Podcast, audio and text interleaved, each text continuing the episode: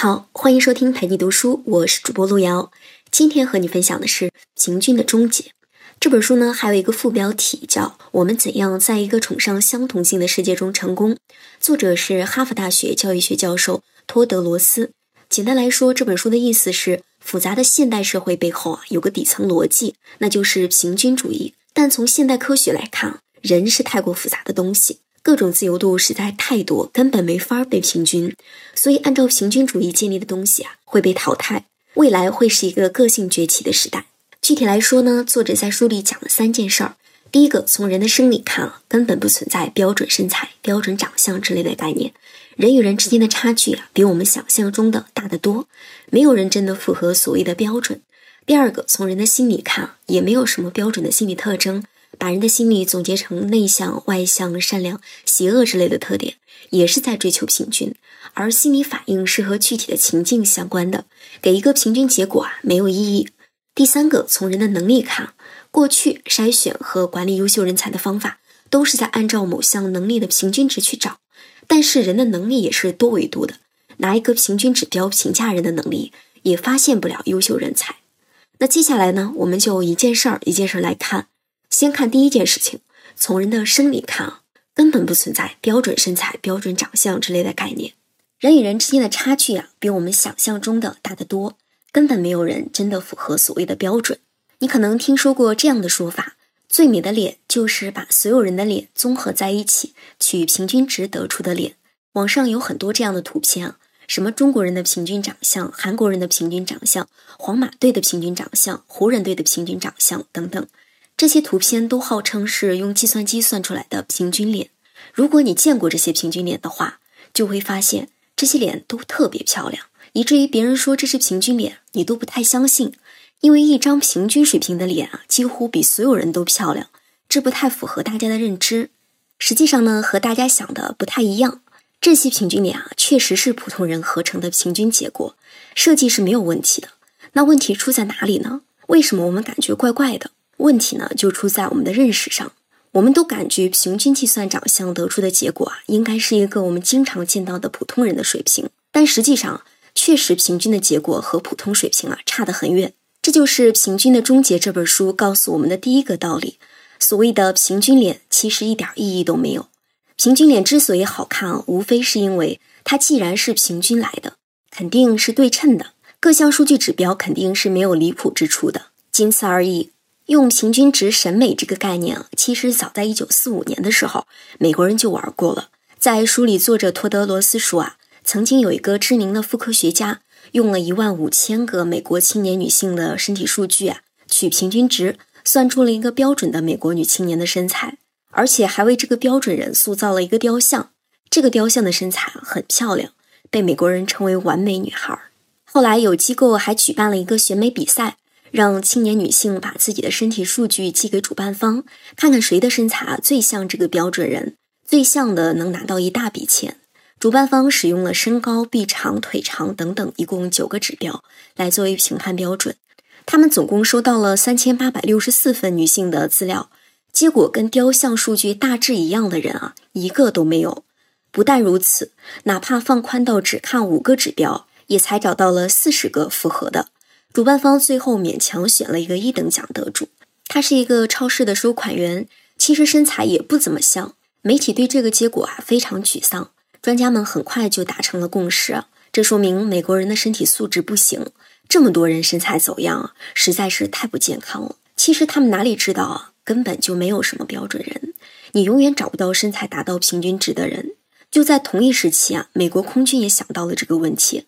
当时空军认为飞机的战损率过高，可是飞机质量没有问题，飞行员的操作也没问题。最后他们判断是驾驶舱的设计有问题，飞行员身处其中感觉特别别扭，操作不顺。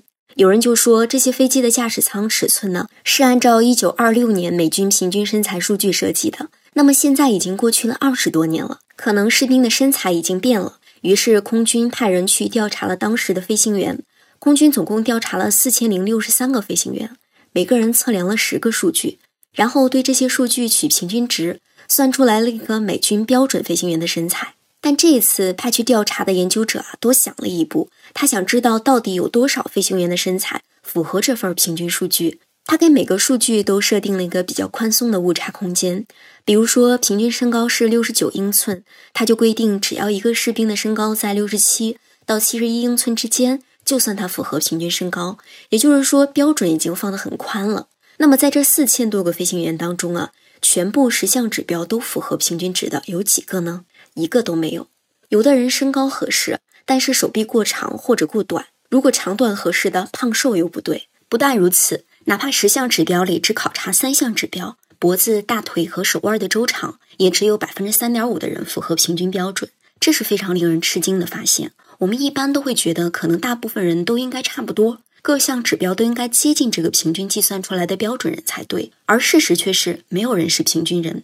空军没有办法了。只好下令把飞机驾驶舱里边的设施设计成可调节的，这才让飞机适合了大部分飞行员的身材。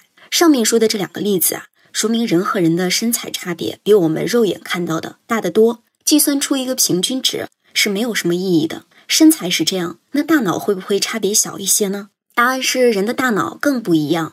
《平均的终结》这本书里还举了一个大脑核磁共振成像的例子。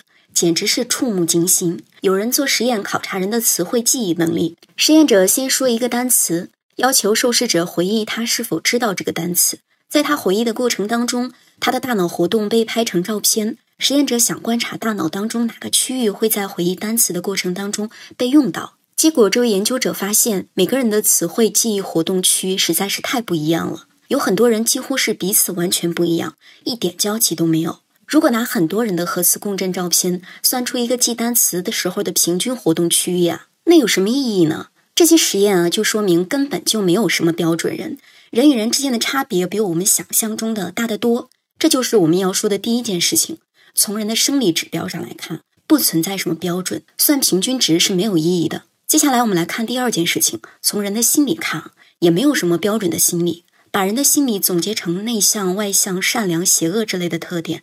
也是在追求平均，但心理反应是和具体情境相关的。追求平均结果啊，没有意义。一谈到心理呢，我们一般人最喜欢聊的是某个人是什么性格。这部分呢，我们就拿性格这件事儿来举例。我们大部分人的常识是，人都是有性格的。大家一直都在按照性格把人分类。比如说，有的人友好，有的人苛刻，有的人勤奋，有的人懒惰，有的人内向，有的人外向，有的人好斗，有的人平和。有的人慷慨，有的人吝啬，这些还都是直观的分类。更流行的性格分类啊，是现在女生都爱谈的那种，比如星座、血型、性格色彩学之类的。那我们来看一下这些民间的关于性格的所谓共识啊，有个什么特点呢？那就是标签化的。比如星座就是最明显的了，摩羯座人的性格是比较闷，缺少浪漫和激情。标签化呢，其实就是一种平均思想。也就是说，在相信星座的人眼里啊，摩羯座的人平均来看就是经常表现得很不浪漫。这其实是一种平均主义的观点。当然了，星座是利用了心理学的巴纳姆效应啊，其实也是瞎扯的。但是至少我们知道了，民间对于性格这件事的看法是处于平均主义的思维。那学院派又是怎么看的呢？是不是也是平均主义呢？这事儿就有点复杂了。因为心理学界对于有没有性格其实产生过争执，《平均的终结》这本书就帮我们梳理了心理学上不同流派对性格这件事的看法。早期的心理学流派认为是某种形式发生了变化，导致人做出了某个反应，而这个反应与人的性格无关。比如在舞会上，大家都表现得很开放、很外向，邀请别人跳舞，这是舞会这种环境造成的。并不是这个人本来就是外向的，我们把这一派的观点叫做形式派。但是现代心理学很少有人同意这个派别了。一九八零年代之后呢，另一派的看法逐渐成为了主流。这一派的意思是说啊，人和人还是有区别的，而且这个区别啊是本性不容易改变的。我们把这一派的观点呢叫做特性派。为什么一九八零年代之后特性派获得了更普遍的认可呢？这是因为研究发现。人和人的确是有差异的，面对同一个形式，不同的人的确是有不同的表现。一个被贴了外向标签的人，今天晚上的聚会就一定会表现出外向吗？不一定，这就打了形式派的脸。当然了，特性派也不是一个非常好的理论，因为同一个人在不同的场合也会表现出不一样的性格。拿郭德纲来举例啊。他在人群扎堆的场合谈笑风生，特别能说，但私下他喜欢安静看书，不爱应酬。你拿外向性格的平均表现或者内向性格的平均表现套在他身上，都不太成立。他算什么性格呢？特性派的理论显然是解释不了的，并不存在一种稳定的心理特质。所以特性派这个理论啊，后来也被心理学家抛弃了。现在有一个更好的理论，认为预测一个人的表现啊，不能只看特性标签，也不能只看他所处的形式，而应该把两者综合来考虑。我们把这一派的观点叫做情境派。情境派在九十年代做过一个著名的研究，研究者在一个夏令营里，对八十四个六到十三岁的孩子做了为期六周的系统性的观测。研究者观察每个孩子作为个体的表现，研究员时刻跟踪每个孩子，每隔一个小时记录一次对孩子的性格评价。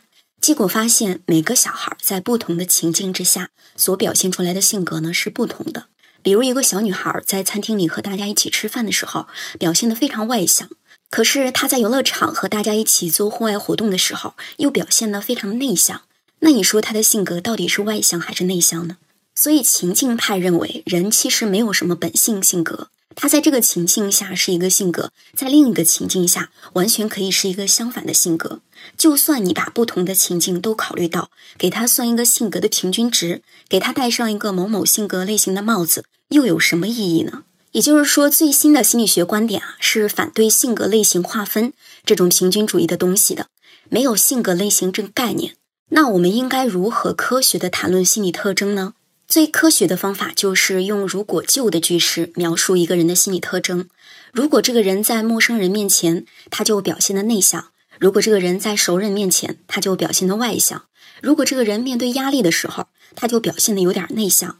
如果这个人在办公室里，他就表现的特别外向，等等等等。所以你要问我这个人是内向还是外向的时候，我得先问你关心的是什么情境，然后用如果就的句式来描述，而不是简单的贴一个标签。那更进一步呢？现在心理学家认为，不但我们常说的内向外向这样的一般性格是情境相关的，就连诚实、忠诚、善良这些品德也是和情境相关的。一个人可以在某些情境下表现得非常善良，却在另外一种情境下表现得非常无情。一个人可能在同事面前表现得非常友好，却在家里表现得非常冷酷。一个人也许在超市里会偷东西，但是在考场上却并不会作弊。一个小孩在家长面前非常温顺，但是在学校里就有霸凌行为。这么看来，说谁谁谁是什么性格，这种说法恐怕已经过时了。把一种平均的心理特征称作某某的性格，然后贴到人身上，这是一件既不科学也毫无意义的行为。这就是我们要说的第二件事：心理是无法平均的。那接下来我们来说一说本书告诉我们的第三件事：从人的能力看，过去筛选和管理优秀人才的方法都是在按照某项能力的平均值去找，但其实人的能力啊也是多维度的，拿一个平均指标评价人的能力也不是准确的。这一部分咱们就来聊一聊人的能力。什么样的人才算是一个能力出众的人呢？如果你是个企业老板，你会按照什么标准招人呢？你心里肯定已经有答案了。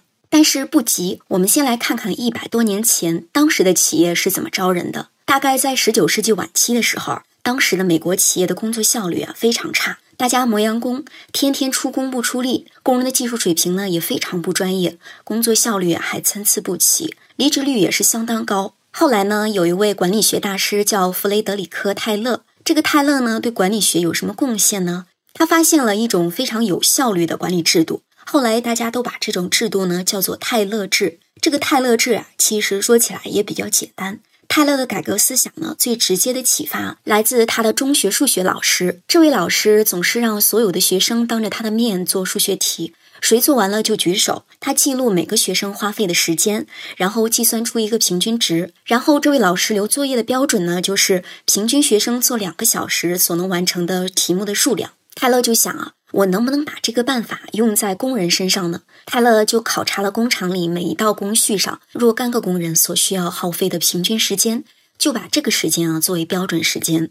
类似呢，他还可以计算固定的时间之内一个工人平均能够完成多少工作量。作为标准工作量，泰勒制的核心思想就是这个标准化。我不要求你做的多，也不要求你做的快，我要求你在标准的时间之内啊完成标准的工作量。泰勒说，只有一种好的工作方法，那就是标准的工作方法。我们今天爱说以人为本，而泰勒制却是以系统为本。人要适应系统，而不是系统为人民服务。在泰勒制发明之前呢，公司招人可能还要谈什么这个人才那个人才。泰勒来了，说我们不需要什么高人牛人，我们需要的是标准人。今天的白领可能认为标准人挺土的，但是对当时那些文化程度不高、无组织、无纪律的粗人来说呢，变成标准人可是对自我的提升了。泰勒制极大的提高了工人的工作效率，在各国掀起了一场管理革命，可以说是造福了无数工人家庭。说完这个管理方法，我想大家应该也看出来，这就是标准的平均主义思路。人这么复杂，怎么能用标准人衡量呢？当年的管理思路还真是土鳖啊！那接下来我们就说一说今天的企业在怎么管人。说完呢，你可能就不觉得当年土鳖了。普通公司就不说了，咱们直接说谷歌。谷歌当然是个非常厉害的公司，新人的起薪都能超过十万美元。更重要的是，人们以在谷歌工作为荣。但直到几年前，谷歌公司的招人方式啊，并没有什么特别之处。在面试之前，他考察的也就是一个人的毕业院校。大学期间的成绩和大学入学的高考成绩，总而言之跟考研差不多，就是看你的学业如何。那按时完成项目的能力呢？与人合作的能力呢？创新能力呢？对不起，没有人统计你的那些数据。事实上，对很多人来说，应聘的这一天，也许是公司人事部对你看的最全面的一天了。入职之后，公司会对你进行考核，而考核的结果啊，通常是一个数字，比如说最高是五分，那么五分就是特别出色。两分就是很糟糕。至于说怎么个出色法，怎么个糟糕法，在一个有几千人的大公司里边，上级根本就关心不过来。用一个数字或者学历来衡量一个人的能力，本质上不还是泰勒那一套吗？拿出一两个指标，算出平均值，然后往员工身上套，用这个来衡量人的能力，这不还是平均人的思路吗？你想想，是不是你的公司还在用 KPI 考核员工呢？不要自卑，你不孤单。有的是明星公司也在这么干。二零一二年，《华尔街日报》做了一个调查，发现，在财富五百强的企业当中，有百分之六十的公司都是只用一个指标来评价员工的表现。二零零九年的调查则显示啊，百分之四十二的公司采用的还是一种强迫症的评价体系，也就是说，必须按照一定比例选出优良中差来。哪怕所有人的表现都很好，也必须有人获得差评。用一个数字代表一个人，你可以想象这里面有多少弊端。微软公司就曾经采用强迫制的评价体系。在二零一二年的一次采访当中，微软公司就表示，他们非常后悔这种做法，简直是失落了十年。每一个组都一定要选出优良中差，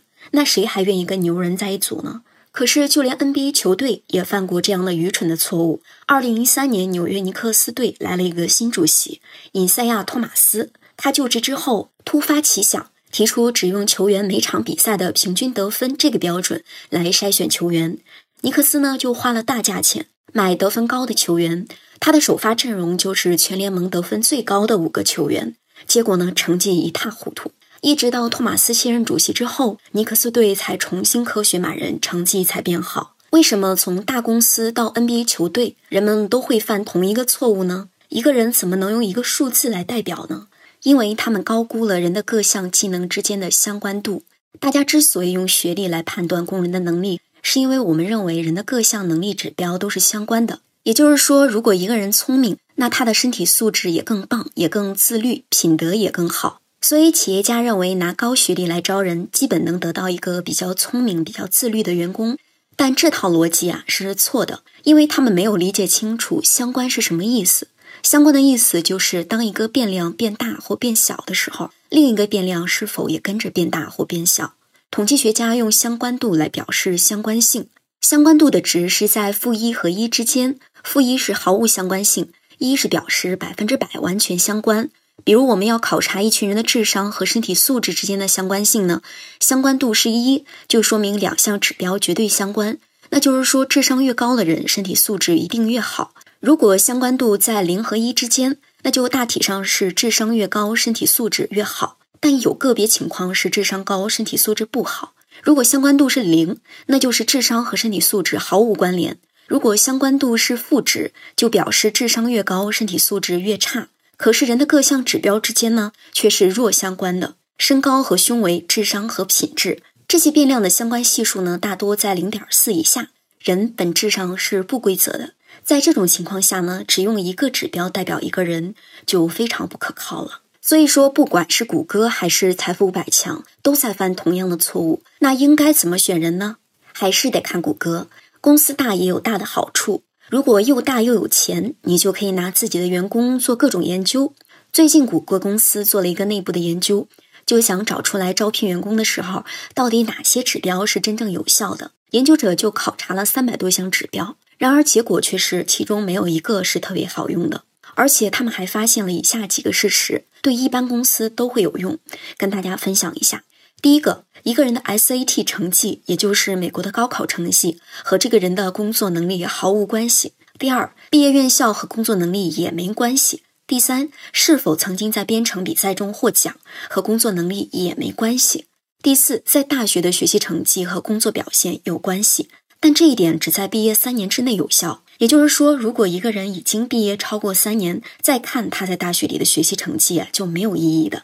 当然，我得说明一点啊，这些结论是针对已经在谷歌工作的人调查得出的统计结果。一个人能进谷歌，他必然满足一个基本的学历和编程技能的门槛。如果你考察加油站工作人员和程序员，你肯定会发现上面所说的那些啊，通通都有关系。不管怎么用，这项研究说明，在一定门槛之上再看学业成绩啊，就没什么意思了。所以现在谷歌已经决定放弃用单一指标评价人的做法了，转而采用一个非常复杂的招人策略。不同部门对人的关注重点都不一样，具体问题具体分析，不再用平均主义标准人那一套了。当然呢，咱们今天主要说的是企业招人的时候考察人才的标准，不能用平均主义。那其他领域也一样，比如说教育领域，咱们前面提到的泰勒的中学老师的思想啊，计算平均水平的做作业的数据，然后套到每个孩子身上，这当然是一种平均化的思维。其实呢，你再退一步想，我们现在的学校会有专门的人负责制定教学大纲吧？然后学生被按照年龄排列好。每一学年、每一学期应该学习什么内容，完全是标准化的。这其实都是在追求让人养成一种平均能力，本质上都是错误的。用成绩没法考察学生的能力。好在呢，用平均的单一指标评价人才的时代啊，即将过去。也许将来每个人都能像谷歌一样，用特别立体、全面的指标去考察一个人的能力和岗位的匹配程度，而不是几个平均出来的数字。这个趋势啊，才刚刚开始。但是已经开始了。好，到这里这本书讲的三件事儿就全部讲完了。总结一下，这本书《平均的终结》啊，告诉我们，从人的生理看，根本不存在标准身材、标准长相之类的概念。人与人之间的差距啊，比我们想象中的大得多，根本没有人真的符合所谓的标准。而从人的心理看，也没有什么标准的心理。把人的心理总结成内向、外向、善良、邪恶之类的特点，也是在追求平均。心理反应是和具体的情境相关的，追求平均结果啊没有意义。